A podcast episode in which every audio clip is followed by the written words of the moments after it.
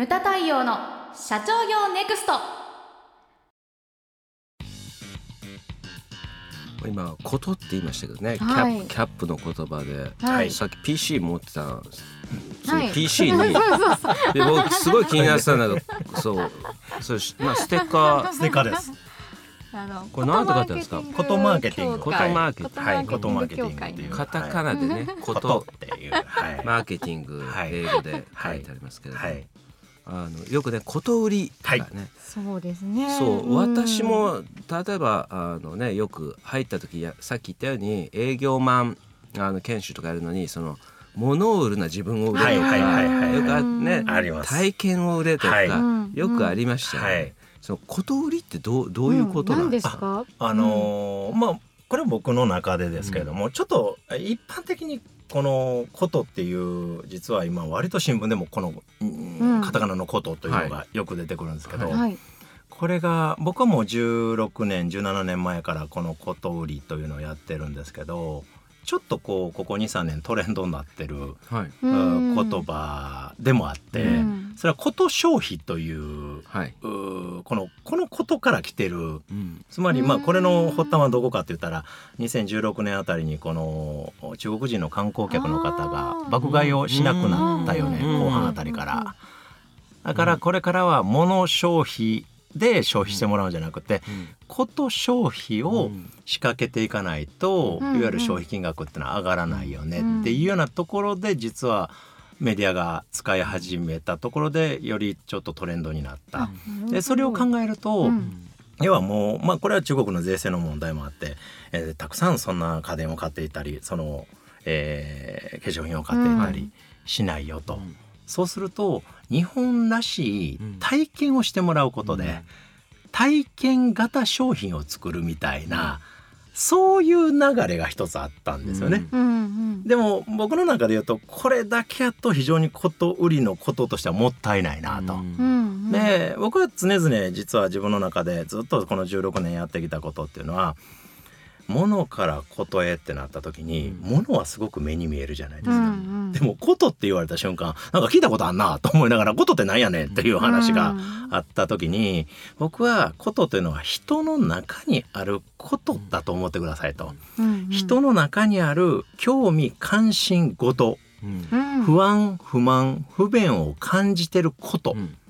この人の中にある心の中にあることというものに目を向けてそれにどうアプローチしていけるのか、お役立ちできるのか、それを商品やサービスプラスアルファの情報こういったことで構成していったらお役に立てると。うんうんことを解消する不安ごと不満ごと不便ごとを解消することでお役に立てる。うん。結果これが売れるという結果になるんだよねと。うんうんうん。つまりこと売りっていうのは人の中にあることに目を向けることっていうのは人なんだっていう、はい。すごく単純に言うと実はこういうことになります。うんうんうん。はい。だからそう考えると例えば中国人観光客なんかも本質的に言うと中国人観光客という人を考えた時に、うんうん。もっと他にどんな関心事があるのかな、うん。どんな不安不便不便事を感じているのかな？こういうことを挙げていくと、うんうん。実は独自のサービス。うん。商品展開が可能になってくるというところもあって例えば、うん面白いところでいくと大阪に道頓堀ホテルさんというところがはい。ございまして、はい。これはもう本当に中国人、まあ経営者の方もあの2世の方でありまして。で中国人の方を中心に外国人観光客でほぼ100%稼働しているというような、ん。ホテルがありまして、もうあの辺はすごいですよね。ねえ道本当に。道頓堀はい、うん。でやっぱそれは価格とかそういうことだけじゃなくて中国人観光客の方がどんなことを求めてるのかなどんなことがしたいのかなどんな不安不満不便を抱えてるのかなっていうのを基本解消解決していけるようなサービスがいっぱいここにはあるんですよね。例えば3泊4泊で来られた時に1泊2泊はいいところをご飯食べに行くんやけど、うん1泊ぐらいはちょっと家族でこじんまりと、うんおやりたいよねはいという話になったら、ロビーを全部開放してるんですよ。これでお湯とかお茶とかは使い放題なんです。これでインターネットも使い放題で情報をプリントアウトすることだってできたりするんですよ。で国際電話も確か2分以内やったら無料とかっていう。だからやっぱここに言うと便利なんですよね。うんうんうんなんかあったらいいなと思うものが本当はあったら便利だよねいいよねっていうところが実はこのホテルの中にはあると。うん。いうところになると意外とこう口コんでいったりとかど。うせ泊まるんやったらあそこがいいよとか、っうんていうところで実はずっとこう満室を続けてるっていうところがあって、そこに目を向けるとやっぱりすごく独自のプラスアルファというか、うん付加価値というかん。そういったものが生み出せる可能性が。人に向かってやっぱり付加価値って生み出していうん。く商品に付加価値をつけるというよりは人に向かって何かプラスアルファを作っていくっていうところが大きなポイントになってくるんじゃないかなと思うんですよね。視点が変わるだけでもそんなにうん。全然違いますよね。うん。はい面白い。だから中あのそこは夜泣きラーメンみたいなあのラーメン1日30杯あの無料とか出してるんですけどね。そんなんこんなの中国人のお客さんにこれ失礼な話かもしれませんけど、はいはい。ちょっとあの一般的にですけどね、うん中国人のお客さんに30杯ラーメン出したらもうそこら辺ロビー開放したらそこら辺ぐちゃぐちゃになるのんちゃううんのっていう言われる方も実は僕こういう話したらいらっしゃるわけですけどね。全くならないですよ。それはこちらがちゃんと認識して知ってちゃんと対応してるから向こうもちゃんと対応してくれるっていうこれもう鏡みたいなもんで。うんうんそんなん全然ちゃんとやってくれますよ。僕も見に行きましたけど、見事に綺麗になってる。あ、すごいなと思いますよねうんうんうん。だから本当にちゃんと人を見てできることを考えてやっていく。うんそしたら道頓堀ホテルさんは、ああ私らのことよう見てくれてんなと、よう知ってくれてんな、よう分かってくれてんな。うんだから私らも何かできることをみたいなことに多分つながっていくんじゃないかなと。うんはい。やっぱり一時ねただたただの体験とか、はいそういうのはすごいあったんですよね。はい青森にあのうちの無音塾の卒業生と、まあ、青森のその会社、あの訪問したことがあったんですけれどもちょうど今ぐらいの時期でねぶた祭りをみんなで見に行ったんですよ。はいはいはい。でちょっと弘前の方だったかな、うん。五所川原だったかなどっか移動してる時にバスの中でガイドさんが言ってたらここ皆さんね何もない畑なんだけれども、うんうん実はここ冬になるとうん。中国人がすごい来るんですって言って、なんでです何？かうん。何？え何しに来るんですか？って言ったらガイドさんが言うのは地吹雪ツアーっていうのを見に来るって、あの雪が降らないほら中国広いからでこう来て目の前がもう吹雪で真っ白になるのを見て楽しむっていううん。ちょっと僕た僕たち的な感覚から言ったらそれそれちょっとよくわからんって言うんだけども、うんそういうのがあったりとか、面白い。でうん、もそれはありますね。僕もあの、新潟の十日町っていうところで、あの温泉地の活性化の仕事をさせていただいてたら、うんうんうん4メートルぐらいの豪雪地帯なんですよ、冬になると。でも正直言うとこう3日降り続くと地元の人は、もう全然もうこの吹雪は山へのちゃうかって言ってもない気持ちになるっていう。ん。でも逆に言うと雪かきでさえ非日常な体験なわけで。うん。その面倒くさい雪が売り物になる。そうそうそうなんですよね。あでその除雪車もすごい実はテクニックで通っていく、もう本当に数センチ単位のところを通っていったり、へー。それを見て雪かきを手伝ってもらうプランっていうのを立てても来るんですよ。ね。嘘。すごい。あ本当に来るんですよ。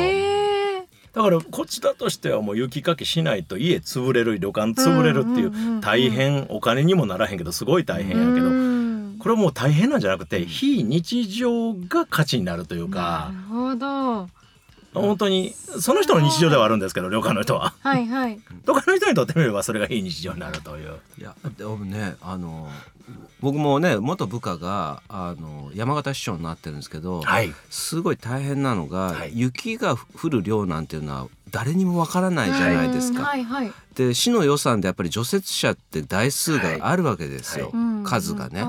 でわーって降っちゃうと除雪が間に合わないでしょ、市民からクレームが来るんだよね、うんうんうん大変ですよね、うん。あれ。そうだからそれ手伝ってもらえるってすごいですよね、うん。お金もらって手伝ってます確かにそうです。よね。そうなんですすごい。面白がっ面てそれこそこう汗冬に汗だくになって、うんうんうん。まあ、ビールでみんなで旅館の中乾杯してるみたいな。あ だからねよく私も言うんだけどもあの税収っていうのも売り上げだから、はい。そういった雪の多い市町村とか、そういったものをね売り物にしたりとか、うんいいと思いますね。不便なものを売ったりとか、うんうんで僕も京都で、はいえーキャップも京都ですけれども、はい京都の左京はい。区で、はい。あの平八茶屋ってはいはいはいはい聞いたことあると思うんですけども、はいはい。うちにもね、はい。あのまあ、次男さんが働いてますけれども、はい。京都のその僕もお手伝いをやってましてで最初に行った時に、はい。そのお客様に出してるハガキとかを見せてもらったんですね。でこれねキャップとかいたら多分怒ると思うんだけど。ねあのちょっと前だと6月とかだと鮎料理鮎懐石が1年で一番メインなんですよ、はい。一番お客様が来る、うん。でその鮎の写真しかないんですよね。ああなるほど。そのダイレクトメール鮎はがきに、あそうですか。おいおいちょっと待て待て待てと。だからここれがマーケティングだと思うんですけど、はい。お客様が何を求めて平八茶屋に来てるのか考えてよってはい言って、うんであそこはだから料理だけじゃないんですよ。うん。門が素敵だったりとか、ね。うん。庭が素敵だったりとか、うん。あとはその個室が10部屋しかないわけですよね。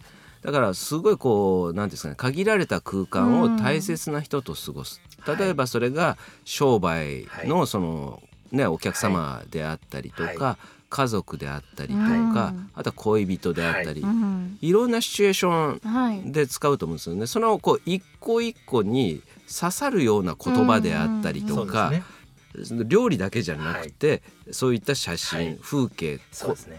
このような、はい。あのすごいこう何ていうんですかね。プライベートな空間ですごい自然豊かな庭とか門とか、目の前には高野川で川も流れてますし、はい。そういったものを眺めて誰と食事をしたいのかっていうのをお客様に訴えなきゃダメだよおっっていう。しゃる通りだと思いますね。だから本当にそういった意味では家族が来る理由とカップルが来る理由とうんお仕事で来る理由っていうのがそれぞれ違うはず違うん。ですよね。なんですよね。例えばそれは家族でなったら家族でいろんなところに行くっていうのはやっぱり思い出作りみたいなところですよがすごくあるんじゃないかなと。うんなので夏には夏の思い出。春には春の思い出、秋には秋の思い出をその場所で作ってくださいっていう、うんどんな思い出が作れますよ。こういうことを伝えていくとまた行こうかなと。これが結果リピートにつながるわけなんですけど、この場所に来てください。このものを食べてくださいって言ったら他いっぱいできるところがありますから。うんそういった意味じゃなくてたいまさにどんな思い出が作れるのか、うん。作っていただけるのかその工夫をどうしてるのかっていうことを伝えていくとだいぶ変わってくるんじゃないかなとうん。思いますね本当に。そうなんですよね。はい。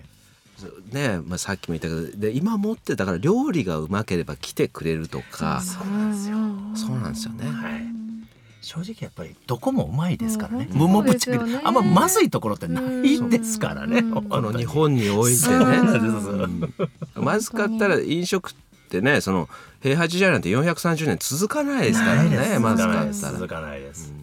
なのでやっぱりこうご語弊がないようにですけどその、物がいい商品がいい食べ物がいいこれも当たり前として、うんプラス人にどんなことができるのかをこう積み重ねていくとそこが付加価値になってうん。選ばれる理由という形になってくるんじゃないかなというふうにはすごくうん感じますね。うん。はい。今こと売りの話してますけれども、なんかキャップでこうちょっとこういった場所で、はい。まあ、事例としてね、はい。あの差し支えない範囲で何か事例をこう2つかはい。3つか、はい。はい。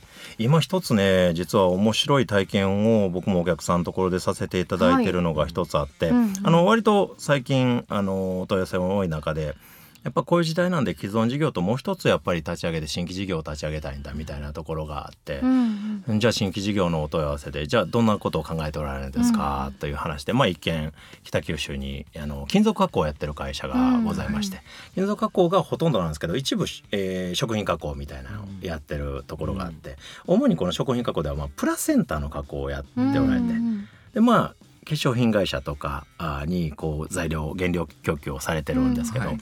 どうせ原料あるんやったらもうこれを生かして、えー今までは B2B の商売なんで B2C に売って出たいと。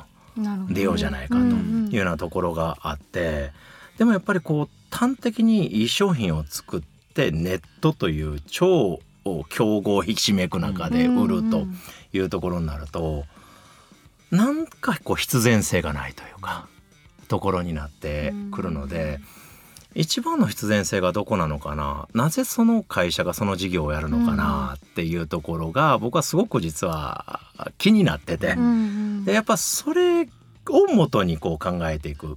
多分ね誰かをどうにかして幸せにしたいとか誰かをどうにかして喜ばせたいとか、うんうん。こういったことがやっぱベースにあるんじゃないのかなと。でこれがやったら儲かるからとか これがやったらあうまいこといくからっていうところってどっか今の時代って透けて見えるというか、うん。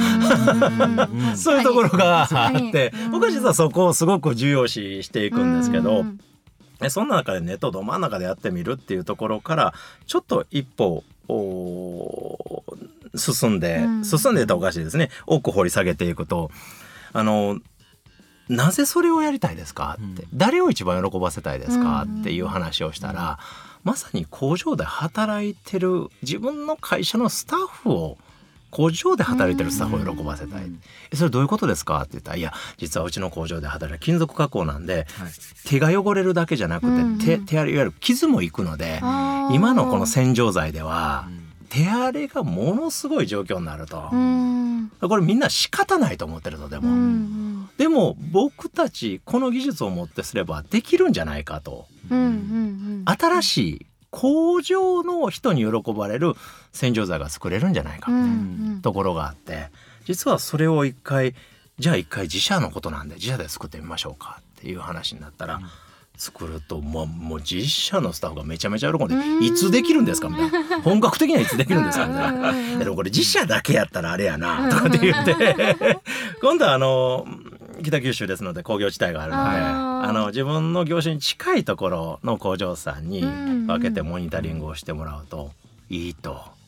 諦めてたと。うん。仕方ないと思ってたものうんがこんなことができるんかって言ってそれは決して物を売るということじゃなくて工場で働く人の不安不便、不満を解消するということうん。のプロジェクトという形にしていくと、うん実はどんどん勝手に広がっていくんでね、紹介してやるわと。こんなとこうちもあるわと、うん。ここでいっぺん喋ってみいとか、うん。いうところがあって。結局自分たちの思いとやってることを伝えるだけでうん使ってみるっていうところが今実は増えてると。いうようなところがあって。なので例えばそれが本当に育毛剤や、えー化粧品化粧クリームとしてネットで売ったら今先行してるとことどこが違うのと。となるとスペックの差になってくるわけですけど、まあ、ぶっちゃけやっぱどの商品もいいんですよねそれなりに。となると先行してるところか大手企業か知名度のあるところっていう話になってきた時に、もちろん勝ち目がないんやけどそもそもじゃあなんであなたはこの事業をやったのっていうところにもう取ってつけたような理由しかつけられないわけですよね。あここがでもやっぱ一番の肝なんじゃないかなと思ったりもしますね。だから新規事業に対してのやり方あり方があるけどそこの自社のその必然性みたいなところが、うんうん今すごく新規事業なんかは大きなポイントにうんなって、特に中小企業ってのは信頼信用みたいな話ですから、ですねうん規模感でナンバーワンを取るという話じゃないと思うので。うんやっぱキラリと光る事業というか会社を作っていくってなったらすごくやっぱりその必然性というところが大きなキーワードになってくるんだろうなというところを思うんですね。じゃあその必然性っていうのは自分の中にあるわけなんだけどその元を正すと何かって言ったら誰をどうして喜ばせたいのっていう実はすごく単純なところなのかな。うん。と思うんですよね。それは決してスタッフ間だけではなくってお客様とのやり取りの中でも、こんなことがこうやねんって言って聞いとくだけではなくて、うん。聞き役じゃなくてそういういろんな聞いてる中にヒントっていうのがいっぱいあってそこにアンテナさえ立てればいろんなヒントでこれを売ろうとこれを売ろうではなくってことから考えよう。人の中にあることから考えようっていうふうにしていくと実はたくさんのまだまだやれることもあの隙間も いっぱいあるんじゃないかなっていうのが一つすごくだから人を見るあの物物物を人に届けるというよりは人を見て物を作るというか、サービスを作るというか、やっぱその流れでやっていくと、特にこれからはそのもものいいものが引っ張っていくいわゆる消費を引っ張っていく時代というよりもやはり個性化多様化した消費者にどう対応していくかという多分時代になってくると思うのでそういった意味ではちゃんと人を見て人の中にあることを見ながらそれをどう商品サービス化していくのかということを考えていくっていうのがすごい大きなポイントになるなというふうには思っててその流れでいくとやっぱりあの例えばこれも大阪にある資材放送資材メーカーさんはいがあるんですけども、ここはもともと卸100%で雑貨店に行ってたんですけれども、でもやっぱりこうどんどん市場が悪くなっていくと、うん。あの問屋さんっていうのはいろんな商品扱ってるのでそこのメーカーの商品だけではないので、うん。どんどんどんどん取り扱い高が減ってきてどうしようかなって。でもまあこれはこれとしてじゃあ自分たちのもう一回、えー商品価値を必要って一番必要としてくれるところがどこなんかなと。でもともとこの包装資材屋さんっていうのは特徴としては他の資材よりちょっと可愛いねとかちょっとセンスがいいねって言われててこれをちょっとかと見るのか、ちょっとセンスが良かったらよりもっと使えるようにもっとセンスがよくもっと可愛くしてこのもっと価値を高めたものが誰が一番喜んでくれるのかなというテストマーケティングをうん。実はしたんですね。うんうん。で業界をちゃんと絞って例えばパン屋さん花屋さんケーキ屋さんお土産物屋さんっていう、うんうん。ちゃんと業界ごとに商品を作って商品カタログを作って一回 DM でこうアプローチをうん。してみたら、うんうん。ダントツに反応ができる出るところが出てきたんですね。つまりその価値を認めてる必要としてくれる先が出てきてそれの一つがケーキ屋さんと花屋さんだったんですよ。うんもう DM やってみたらもろに反応が違うんですよ。そっかなんでこれええんやろなって後から分かったことなんですけど、うんうん例えばお花屋さんでもあのタウンページ見れば全国に3万件ぐらいお花屋さんがある、うんしかも多くの場合が個人事業なんですよ。あとなると個人に DM を送って個人で判断して個人で買えるってーいううん状況がある。でケーキ屋さんも実は3万件ぐらいあるわけで,、でそれぞれがやっぱりけ特にケーキ屋さんなんかそうだと思うんですけど、うん。こだわりを持ってケーキを作って、うん。自分の商品をちゃんと届けたいっていうものを思ってたらやっぱりちょっとでも可愛いものとか、うん。この状況を分かってくれてる人とか、ん。こういったところにやっぱり行くわけですね。だから大きな細資材もの業界も大きな会社があってこのカタログさえあればどの業界のどの商品も揃うというカタログがあるんですけど、うんうん。そんな状況にありながら、うん。そこのことを見てケーキ屋さんのことを見て花屋さんのことを見て、えー困ってることに商品展開を考えていって、その価値をちゃんと伝えていくと実は10年連続増収増益とかうん。していくわけなんですね。だから基本的にはあの僕はもう2つあって業界でダントツシェアのナンバーワンになるのかやっぱりそのキラリと光るあの個性を出して個別に喜んでもらってそのパイを広げていくのか、うんもう本当にどちらかでやっぱり中小零細っていうのは比較的その後者うん。の部分が中心になってくるんじゃないかな、うん。となったらやっぱり一番喜ばせたい人は誰なのかという思いから来るのか、一番喜んでくれる人は誰なんかというそのところから来るのかここから絞り込んでその人お客さんをちゃんと見てできることを形にしていくっていう形が実はすごくこれもすごく向いてるしうん。スピーディーにこれを中小企業っていうのは比較的トップの決断で回せますのでうんやれるので実はすごく形が作りやすいんじゃないかなというふうには思っています。全くそうですよね、はい。だから大手だとだから社員数も多いわけですから、うん当然その社員を食べさせるだけの大きいボリュームしかやっぱりできないんですよ、すだからそういったピンポイントトの仕事っていうのは中小企業にしかで,、はいできない。ことなんですよね。はいそれをそうんそこだ独壇場だと思うんですよね、はい。うんそこをだからこう気づくか気づかないかなんです。よね。はい。うん。ただ効率化とかこれこういうこのターゲットがいくらいるんだってなると、計算机上の計算をしてしまうと実は費用対効果が合わないとか、うん。そういうことになってしまうと思うんですけど、やっぱりそこに価値を見出していったら実はそこの価値を見出してくれた人がうちでも使いたいうちでも使いたいうちでも使いたいっていう実はここから広がっていく。